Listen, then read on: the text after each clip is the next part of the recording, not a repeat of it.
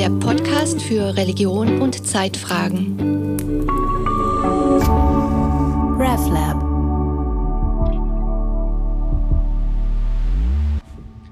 Herzlich willkommen zu einer neuen Folge der Theo Lounge. Mein Name ist Felix Reich, ich bin Redaktionsleiter der Zeitung Reformiert. Heute, zu Beginn der Adventszeit, sprechen wir über die Weihnachtsgeschichte und auch über das Versprechen der Engel, Friede auf Erden. Ist dieser Engelschor in der heutigen, durchaus kriegerischen Zeit ein Versprechen oder eher eine Zumutung? Solche Fragen diskutiere ich mit Margot Kessmann. Herzlich willkommen in der Theo Lounge, Frau Kessmann. Ja, ich grüße Sie. Margot Kessmann äh, war Landesbischöfin der evangelisch-lutherischen Landeskirche Hannovers und Vorsitzende des Rates der evangelischen Kirche in Deutschland. Von 2012 bis 2018 war sie Botschafterin des Rates der EKD für das Reformationsjubiläum. Heute widmet sie sich insbesondere dem Schreiben von Büchern und in der Zeitung Bild am Sonntag schreibt sie eine Kolumne, in der sie tagesaktuelle Ereignisse und Positionsbezüge auf biblische Texte bezieht. Am 3. Dezember ist Margot Kessmann zu Gast in Zürich.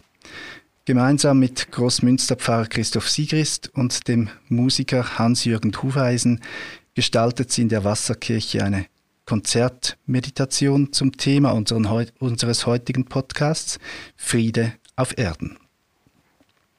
Frau Kessmann, ich möchte mit der Weihnachtsgeschichte beginnen, die auch den Grundton liefert für die Veranstaltung in der Wasserkirche. Ist diese Geschichte vom Jesuskind und den Hirten, von Josef und Maria und den Engeln nicht langsam auserzählt oder warum lohnt es sich noch, sie wieder und wieder zu erzählen? Na, nun wird diese Geschichte seit 2000 Jahren erzählt und ich habe eine Szene in Erinnerung, da habe ich in der Marktkirche in Hannover gepredigt am Heiligen Abend. Es war rappelvoll, die Menschen saßen auch im Altarraum. Und zu meinen Füßen saß ein achtjähriger Junge ungefähr. Und als die Kirchenvorsteherin begann zu lesen, es begab sich aber zu der Zeit, dass ein Gebot von dem Kaiser Augustus ausging, da stöhnte der auf und sagte, oh Mann, die Story kenne ich schon. Und da habe ich gesagt, ja, aber du wirst sie jedes Jahr wieder hören. Vielleicht hörst du sie eines Tages mit deiner Liebsten oder wenn du selber mal Papa bist oder wenn du so alt bist wie ich und schon Großvater.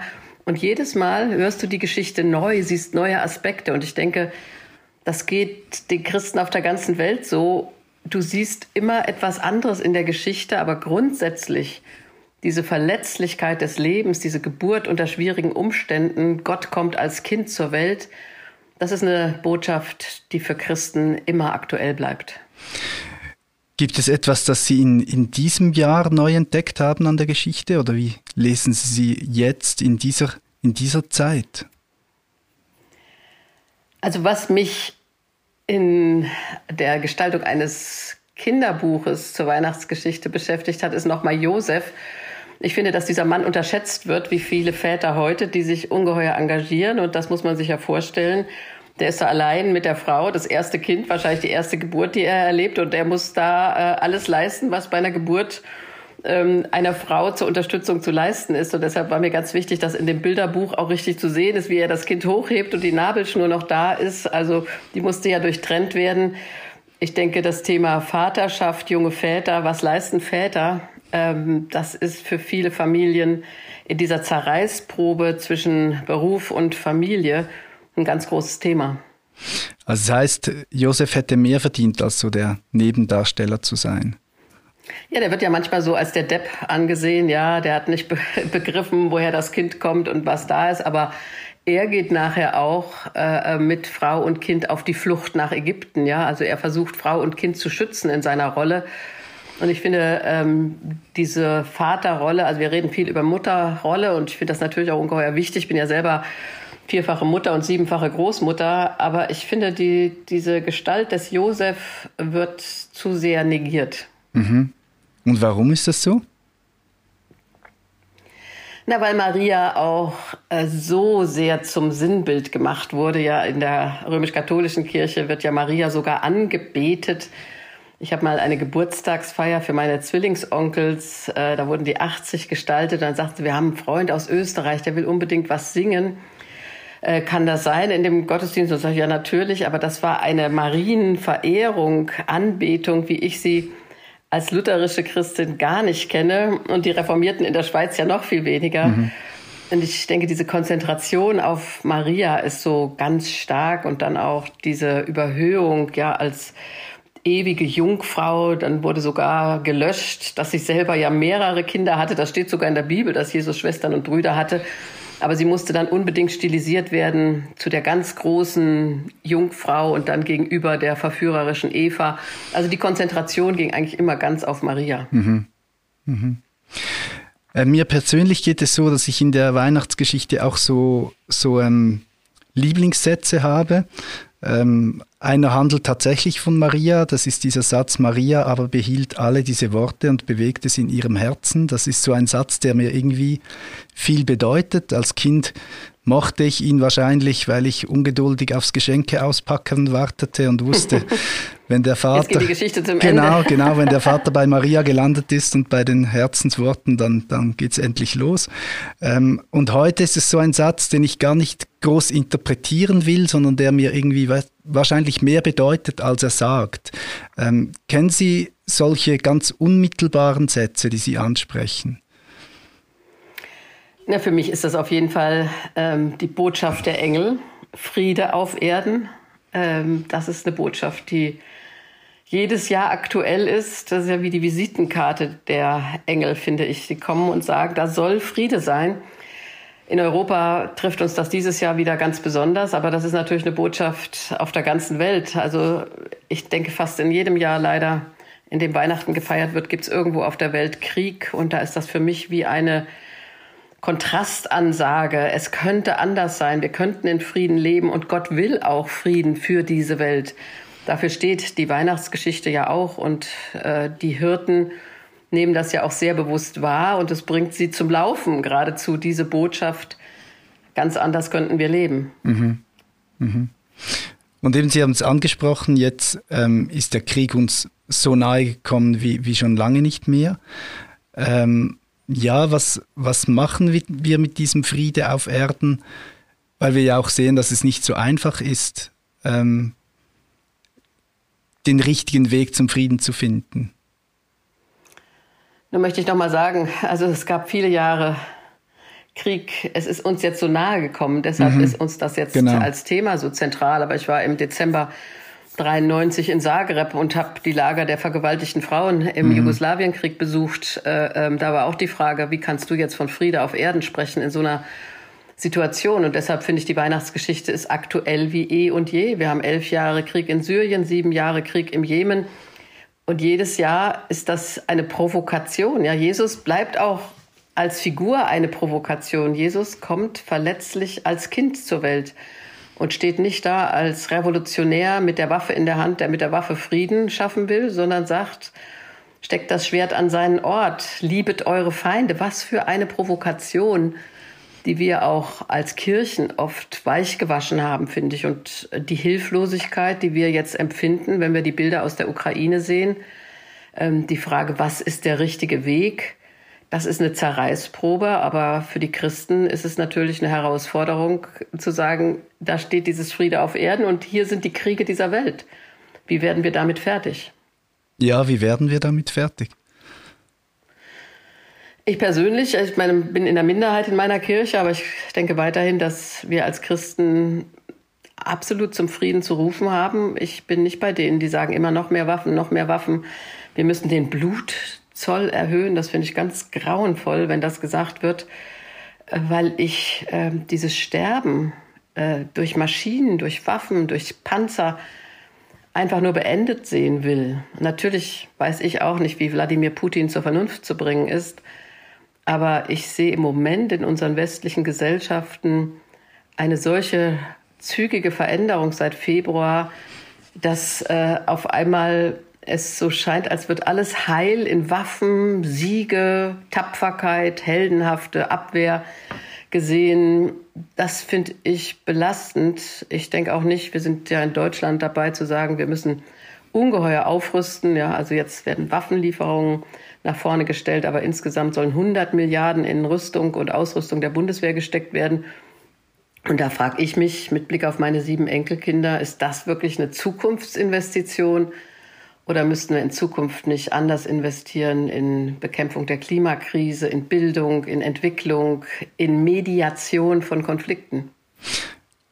Und wie würden Sie dann, also eben was dieses Wort Friede, eben, dass wir haben das Gefühl, wir verstehen, was es ist, aber nun gibt es ja auch die Frage, ähm, ob nicht Friede und Gerechtigkeit zusammengehört. Also das ist ja durchaus auch eine biblische Frage.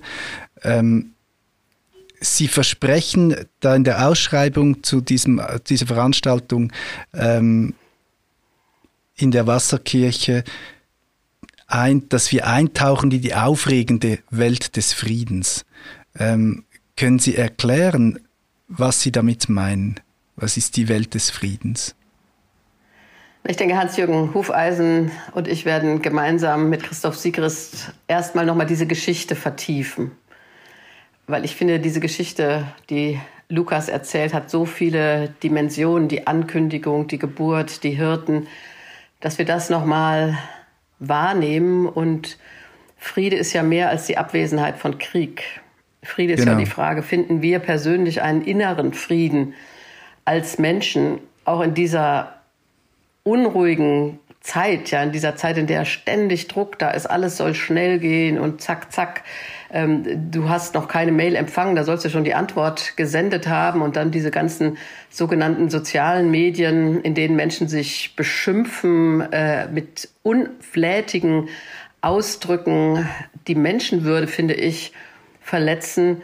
Das ist schon eine sehr unfriedliche Welt, ganz abgesehen mhm. von den Kriegen.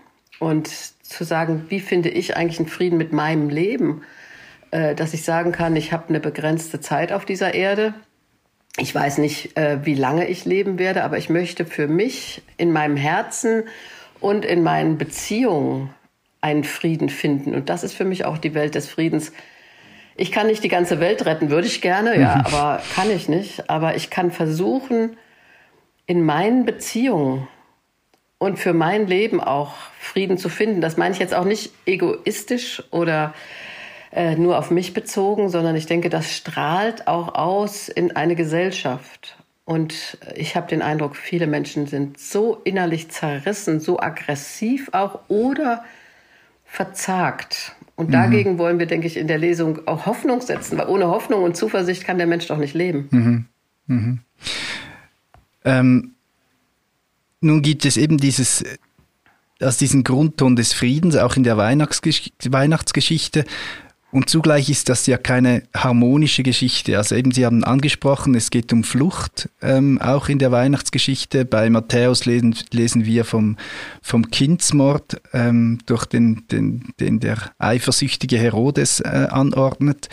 Und vielleicht lesen wir auch so oft diesen Satz, fürchtet euch nicht, weil es eben so viel Grund gibt, ähm, sich zu fürchten in der Welt.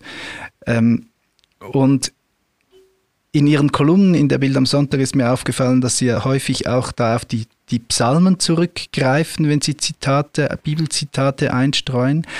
Und in den Psalmen lese ich ja auch ähm, diese Sehnsucht nach einem Gott, der eben die wehrlosen Opfer schützt, der, ähm, der wehrhaft ist, der ähm, eben auch Gerechtigkeit herstellt ähm, und die Unterdrückten nicht einfach der Gewalt der Peiniger ausliefert.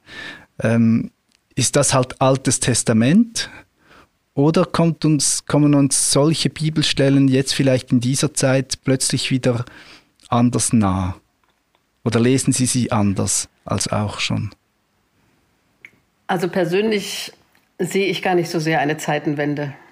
Weil mhm. ich muss sagen, ich habe das erste Mal gegen den Krieg demonstriert, das war 1975 gegen den Vietnamkrieg. Mhm. Ähm, also insofern, die Kriege waren leider immer präsent. Und mhm. meine Hoffnung ist eher, dass wir als Menschen weiter die Hoffnung verbreiten, wir könnten ohne Waffen leben. Also meine Hoffnung ist, dass wir tatsächlich dieses Friede auf Erden umsetzen und nicht in immer mehr Rüstung, in Niederknüppeln von Demokratiebewegungen investieren, sondern ich meine jetzt natürlich China gerade oder nehmen wir Iran, mhm. ja, was für mhm. eine schreckliche Unterdrückungsgesellschaft. Und da verstehe ich die Psalmisten, das war ja ganz genauso. Da wünschst genau. du dir genau. doch auch im Iran, mhm. dass da einer kommt und dazwischen schlägt und diese Mullahs rausfegt. Ähm, diese Sehnsucht der Menschen kann doch jeder nachvollziehen und die spiegelt sich auch oft in den Psalmen. Aber die Geschichte des Jesus von Nazareth ist eine andere. Mhm. Es ist ein verletzbares Kind. Und wie gesagt, haben Sie ja eben erzählt, Matthäus sagt, er geht auf die Flucht sogar. Und am Ende wird er sterben am Kreuz, ja, der Ohnmacht ausgeliefert. Und das finde ich äh, bei Dietrich Bonhoeffer so, so faszinierend. In Widerstand und Ergebung schreibt er 44, 1944. Also das zusammenzudenken, die Ohnmacht Gottes gegenüber der Gewalt dieser Welt und gleichzeitig zu sagen, ich glaube an Gott den Allmächtigen. Das zusammenzuhalten, das ist ungeheuer schwierig. Und mhm. gleichzeitig ist mir Gott dadurch sehr nahe, weil ich denke, Jesus hat selbst Leid erfahren, Verrat, Schmerz, sogar Tod. Und genau deshalb kann ich mich ihm anvertrauen in meinem Glauben, weil es nicht so tut, als sei er total ferne von alledem, was Menschen in ihrem Leben leider erleiden müssen. Mhm. Aber dann heißt das eben diese, diese Sehnsucht der Entschuldigung. Ähm, diese Sehnsucht der Psalmisten ähm, und eben die Weihnachtsgeschichte.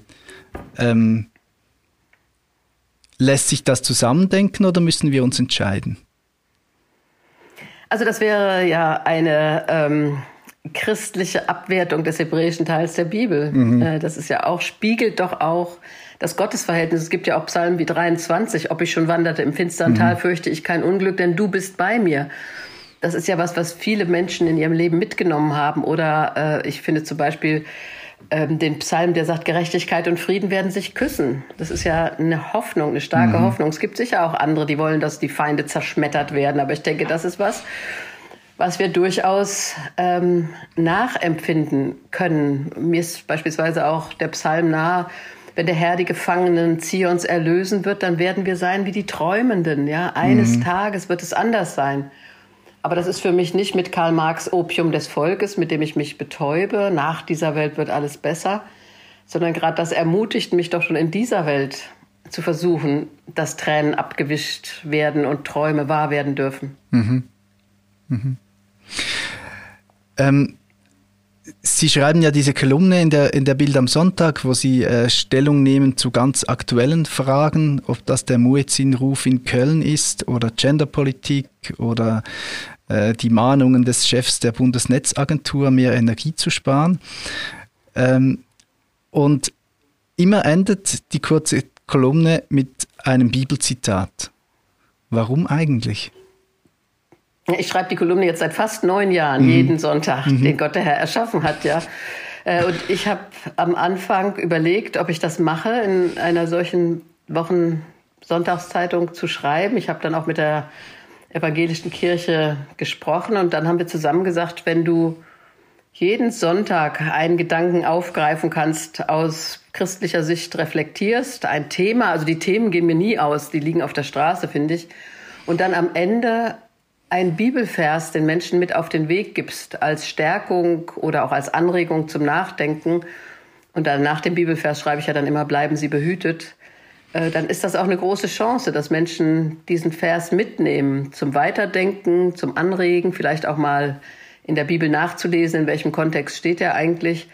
Und mir passiert es dann doch oft, dass äh, Menschen mir sagen, ah, Frau Käsmann, ich habe Ihre Kolumne gelesen und den Vers habe ich dann wirklich auch wahrgenommen. Also das ist mir eine große Chance auch, finde ich, den Menschen, die auch nicht zum Gottesdienst gehen, so einen Bibelvers mitzugeben. Und was ist jeweils zuerst, das Thema oder der Bibelvers? Also es ist tatsächlich so, dass ich jeden Dienstag bis halb elf, da trifft sich die Redaktion, zwei Themen vorschlage, zu denen ich schreiben könnte. Mhm. Und dann sagen die mir wahrscheinlich am Mittwoch, zu welchem. Und dann überlege ich, was ist das, was du sagen willst? Das sind ja nur 2000 Anschläge, das ja, ist genau, nicht viel. Genau. Und in der Kürze äh, liegt die Herausforderung, sage ich mal, lang ist äh, leichter als kurz. Und dann zu fragen, was ist exakt die Botschaft? Ich habe da, muss ich sagen, auch viel gelernt. Weil wir Theologinnen und Theologen ja dazu neigen, sehr weitschweifig zu reden. Mhm. Ja, und äh, für eine Predigt haben wir in der Regel mindestens 15 Minuten Zeit. Und genau, und meistens, und meistens sowohl als auch. Man muss sich dann auch nicht entscheiden, oder? Sondern kann so eine Auslegeordnung geben ein bisschen. Weil das fällt mir an der Kolumne auch auf. Also ist, in diesem Raum kann man eine Position vertreten und nicht zu viel relativieren, oder? Ja, und ich, wie gesagt, ich habe dann auch gelernt, die Redakteurin Angelika Hellemann, äh, die ist auch ganz kritisch dann und sagt, ja, was ist denn das für ein Gedanke? Der kommt jetzt wie Kai aus der Kiste, weiß ich, ja. Mhm. Und dann merke ich, sie hat recht. Also ich muss einen Punkt in mhm. diesen 2000 Anschlägen, das ist ja der Bibelvers und bleiben Sie behütet mit drin. Also du musst dich konzentrieren auf einen Punkt. Dafür habe ich aber auch was gelernt für die Predigtkult. Dadurch habe ich aber auch was gelernt für mein Predigen dass du nicht zu viel durcheinander und zu viele Punkte anreißen darfst, sondern du musst dich eigentlich fragen, was will die Gemeinde jetzt? Du musst dich eigentlich fragen, welchen Satz soll die Gemeinde jetzt mitnehmen? Also welchen Punkt will ich tatsächlich machen? Und das finde ich auch in der Predigt wichtig. Übrigens, Christoph Sigrist, übrigens Christoph Sigrist und ich werden auch noch predigen am Sonntag danach, nach der Wasserkirche und der Meditation, am Sonntag eine Dialogpredigt, das haben wir ja schon zweimal gemacht. Ähm, bei der müssen wir uns dann auch kurz fassen, weil wir beide gemeinsam maximal 20 Minuten haben. Mhm, das ist dann schon fast nicht ganz Kolumnekürze, aber ein bisschen, bisschen mehr Raum schon. Ähm, nun ist ja dieses, ähm, dieses Konzept für eine politische oder eine moralische Haltung, einen Bibelspruch hervorzuzaubern, kann ja auch ein bisschen problematisch sein, weil es gibt wahrscheinlich keinen Bibelspruch, der nicht schon für irgendeine Haltung herhalten musste. Ähm, also wie kann vermieden werden, dass der Bibelspruch dann so zum ähm, quasi schon fast zum Totschlagargument oder zum, zum Punkt wird, der nicht, über den nicht mehr diskutiert werden kann. Also verstehen Sie, es gibt ja so diese Gefahr, ähm, dass Bibelsprüche auch in Kontexten verwendet werden, in denen sie vielleicht nicht gehören. Also sehen Sie diese Gefahr oder kann man zitieren, nee, wie man will? Nun muss man sagen, ich kann natürlich in so einer Kolumne keine Exegese und keine kontextuelle Betrachtung des Bibelverses leisten. Das geht gar nicht. Mhm. Da kann der Vers nur eine Anregung sein. Ähm, und natürlich ist mir klar, dass aus dem Zusammenhang gerissene Verse auch schwierig sein können. Es gibt ja diesen berühmten äh, Brief an äh, Frau Schlesinger in den USA, die eben gesagt hat, Homosexualität ist dem Herrn ein Gräuel. Und dann antwortet ihr einer und sagt, ja, äh, mein Nachbar trägt zwei verschiedene Fasern am Leib, muss ich ihn deshalb steinigen und anderes mehr, ja, weil es in der Bibel natürlich lauter solche Verse gibt, wenn du die alle aus dem Kontext reißt. Ähm, dann werden sie tatsächlich, wie Sie sagen, zum Totschlagargument. Also ich versuche immer Bibelverse zu finden, die auch für sich stehen können und bei denen du nicht den ganzen Kontext erstmal die ganze Geschichte, in der äh, dieser Vers vorkommt, stehen. Und das ist bei den Psalmen oft leichter möglich. Manchmal nehme ich ja auch was aus dem Buch der Sprüche, äh, die dann für sich stehen. Und äh, also ich möchte nicht, ähm, sag ich mal, so einen Vers benutzen als, als Keule, ja, so ist es und nicht anders, sondern ich suche eigentlich immer, und manchmal suche ich auch lange, was mhm. passt, mhm. eigentlich immer eher so ein Vers, der zum Weiterdenken gedacht ist. Also zum Bestärken des Arguments oder zum Weiterdenken, zum Anregen. Mhm. Also es ist nicht unbedingt äh, das, das Argument, sondern so ein, ein Sprungbrett für die eigenen Gedanken quasi dann. Also dass, die, dass der Vers eher inspiriert, als er das mich jetzt von, von Ihrer Meinung nochmals überzeugen würde. Ja, das ist doch wichtig, gerade in der evangelischen Kirche, ja, hat ja nur Luther die Bibel in die deutsche Sprache übersetzt. Ähm, in eine verstehbare Sprache des Volkes, damit du selber nachlesen kannst und selber denken darfst. Und das finde ich für die Protestanten ungeheuer wichtig. Du darfst selber denken. Also ich gebe meine Meinung da kund oder meine mhm. Position zu einem Thema, aber Natürlich kann es andere geben und verschiedene. Und das ist in der evangelischen Kirche mir auch wichtig, dass man ringen kann. Da gibt's äh, niemanden in Rom, der dir vorschreibt, äh, was das Ergebnis ist. Das erleben wir ja gerade da, äh, nachdem der synodale Weg äh, vom Vatikan doch massiv kritisiert wurde so eine Instanz haben wir ja gar nicht, sondern in der evangelischen Kirche dürfen alle mitdenken. Auch ich war ja elf Jahre Landesbischöfin, da konnte ich auch nicht sagen, ich habe jetzt die entscheidende Idee, sondern da ist eine Synode, da ist ein Bischofsrat, ein Senat, da reden ganz viele mit mit ihren Positionen.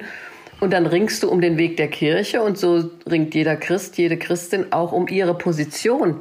Mhm. Aber zu ringen und zu reflektieren, mitzudenken, was ist jetzt eine richtige Haltung und gegebenenfalls die Haltung auch ändern zu können. Mhm. Das finde ich ungeheuer wichtig. Ich bin auch nicht bei allem im Leben genau so geblieben, wie ich es mit 20 gedacht habe. Mhm. Und thematisch gibt es für Sie ähm, Themen, wo Sie sagen, da, da kann ich was zu sagen, aus, eben Sie sprechen ja doch aus, aus kirchlicher Sicht eigentlich. Ähm, also ist da das Themenfeld ganz offen oder gibt es Bereiche, wo Sie sagen würden, also die Themenwahl, so gibt es da Kriterien dafür? Es geht natürlich um Aktualität. Ja, also oft sind es ja auch Themen, die die Kirche betreffen. Am vergangenen Sonntag ging es gerade darum, ähm, dass es, glaube ich, eine sehr starke Veränderung gerade im Außenministerium gibt mit Blick auf die Kirchen und auf Religion, dass Religion stärker zur Zivilgesellschaft gemacht werden soll. Und äh, beim Treffen im Münster im Friedenssaal wurde das Kreuz abgehängt. Ja, also mhm. also da versuche ich schon dagegen zu halten und zu sagen, Religion äh, spielt in unserem Land tatsächlich eine Rolle. Und natürlich äh, ähm, gibt es andere Themen. Ich habe aufgegriffen, dass unsere Synode gesagt hat, alle Dienstfahrten sollen möglichst mit der Bahn gemacht werden und dann soll man auf Landstraßen 80 und auf der Autobahn 100 fahren zum Klimaschutz. Und da habe ich auch geschrieben, erstmal dachte ich, was soll denn das? 130 Tempolimit reicht doch auch. Und dann habe ich gedacht, aber Sie haben recht. Äh, da habe ich der Synode recht gegeben. Wenn wir nicht unser Verhalten verändern, ändert sich nichts. Und insofern setze ich mich ja auch immer wieder mit meiner Kirche auseinander und versuche auch die kirchlichen Themen in die, in die Gesellschaft über die Kolumne reinzubringen.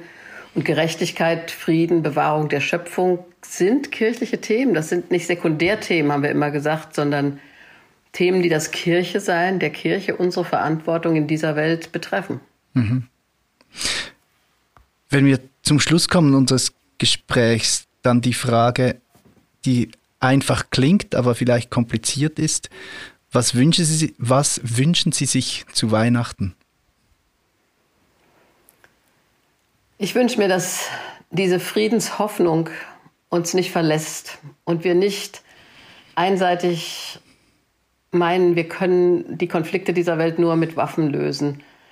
Ich wünsche mir, dass die Menschen in der Ukraine Hoffnung finden, aber wir alle auch weil unsere Gesellschaft oft so verzagt ist. Und ich bin zutiefst überzeugt, wenn die Starken für die Schwachen einstehen, wenn wir das, was säkular Solidarität genannt wird, was ich Nächstenliebe nennen würde, tatsächlich leben im engeren Kreis der Nachbarschaft in unseren Ländern, aber auch über die Grenzen hinweg, dann kann diese Hoffnungsgeschichte von Weihnachten, Licht scheint in der Finsternis, so übersetzt es ja das Johannesevangelium, diese Hoffnung, dann kann die auch sichtbar und spürbar werden. Hier in Hannover werden wir am 15. Dezember um 18 Uhr im Stadion gemeinsames Singen anbieten. Das erste Mal. Da freue ich mich mhm. drauf. Und ich bin mal gespannt, wie viele Menschen kommen. Also im Fußballstadion. Denke, Im Fußballstadion, ja. ja. Mhm.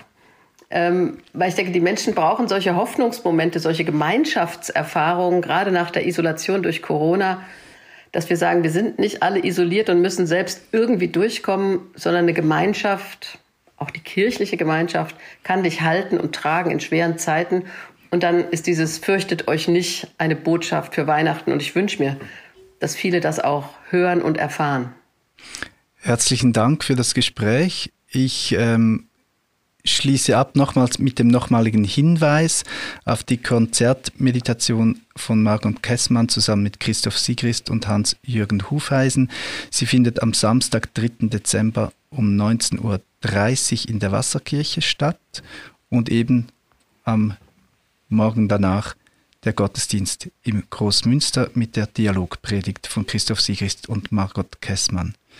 Vielen Dank fürs Zuhören und hoffentlich bis zur nächsten Theo Lounge.